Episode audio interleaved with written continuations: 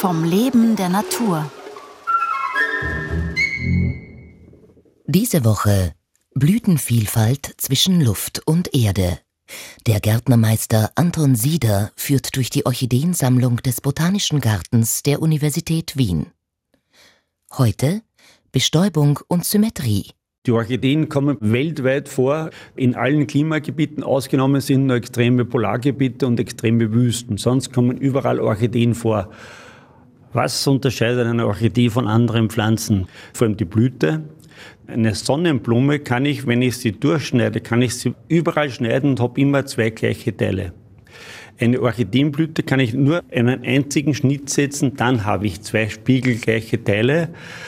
Eine Orchidee, die hat eben zwei Blütenkreise, einen äußeren, einen inneren. Und im inneren Blütenkreis hat sie ein Blütenblatt. Das ist umgewandelt zur Lippe oder Labellum.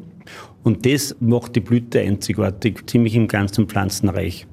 Beim Frauenschubenheimischen zum Beispiel bildet es einen Schuh. Dieser Teil der Blüte ist vor allem zum Anlocken der Bestäuber.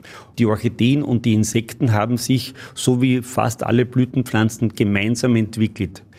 Es gibt, wie hier unsere Spezialgruppe Pulvophyllum, Stinker, die von Aasfliegen bestäubt werden. Sie täuschen von der Farbe die Blüte her rot, braun, schwarz, eben verfaultes Fleisch das dient einfach zur Fortpflanzung und das wird neben uns auch noch gefallen, den Menschen, ist ein doppelter Effekt halt. Was Orchideen halt dann für uns besonders attraktiv macht, die wohlriechenden großen Blüten. Die meisten Orchideen leben in den Tropen auf Bäumen. Man nennt es Epiphyten.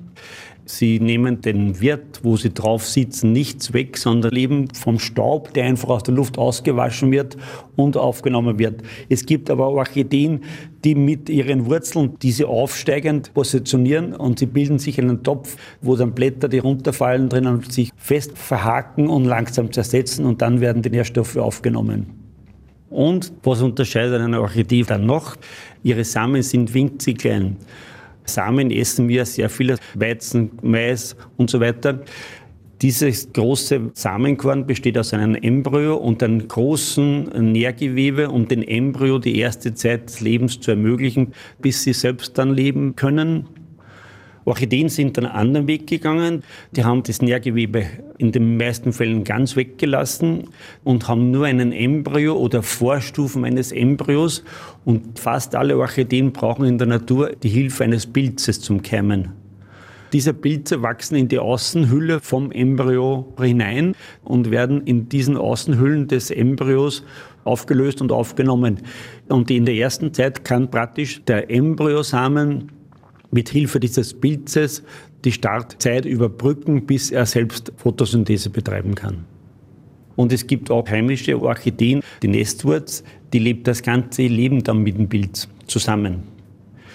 Bei den meisten tropischen Orchideen, die brauchen den Pilz nur zu keimen und wenn sie mal selbst assimilieren, sind sie nicht mehr auf diesen Pilz angewiesen. Ist der Pilz zu stark, überlebt das der Samen nicht. Ist der Samen zu stark, dann zerstört er den Pilz.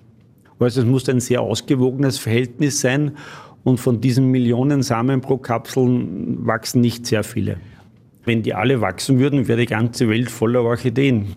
Aber dieses Verhältnis von Pilz und Orchideensamen ist so kompliziert, dass meistens nur eine Pflanze heute wieder blühfähig wird. Es gibt einige Orten, die Gattung dieser aus Südamerika, die sogar ohne Pilz kämen, aber das ist die Ausnahme.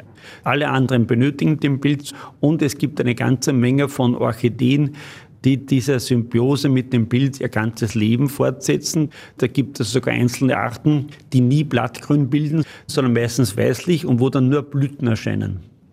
Ganz berühmt ist eine winzige Orchidee in Australien, die lebt auf einem Pilz. Der Pilz braucht einen bestimmten Strauch zum Wachsen und die Orchidee ist immer unterirdisch. Und nur wenn sie blüht, kommt eine winzige Blüte bis an die Oberfläche. Morgen um 5 vor 9. Isolierte Entwicklung.